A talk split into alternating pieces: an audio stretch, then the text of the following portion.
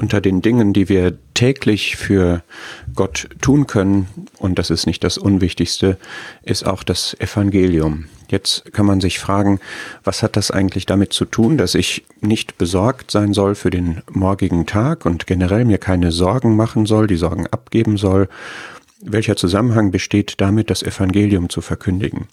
Ich glaube, es gibt einen zweifachen Zusammenhang. Das eine ist, es lenkt von mir ab auf andere, denen ich eben den Glauben weitersagen möchte. Das zweite ist, es relativiert die Dinge, um die ich mir Sorgen mache, wenn es um das ewige Heil anderer geht, wo es kein größeres Anliegen, keinen größeren Belang geben kann. Und wenn ich in der Erfahrung bin, dass Gott täglich für mich sorgt, dass Gott täglich an mir wirkt, dass Gott täglich auch, das hatten wir vor ein paar Folgen gesehen, wirkt, dass die, die errettet werden sollen, wirklich auch der Versammlung hinzugefügt werden. Das geschieht täglich, dieses Wirken. Dann ist es für mich auch eine tägliche Aufgabe und eine tägliche Mission, daran mitzuwirken.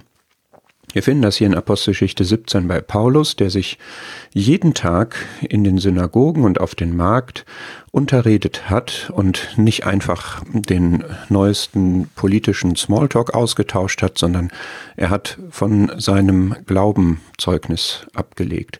Und das war nicht nur bei Paulus so, man könnte ja sagen, dass er halt auch ein besonders auserwählter und begabter Evangelist gewesen wäre, sondern das war bei jedem so. In Apostelgeschichte 5 lesen wir das als ein Wesenszug der ersten Christen, dass sie jeden Tag sich versammelt haben und jeden Tag gelehrt haben und Jesus als den Christus verkündigt haben. Jeder so, wie er begabt und beauftragt war, aber das war der Charakterzug der gesamten ersten Christenheit.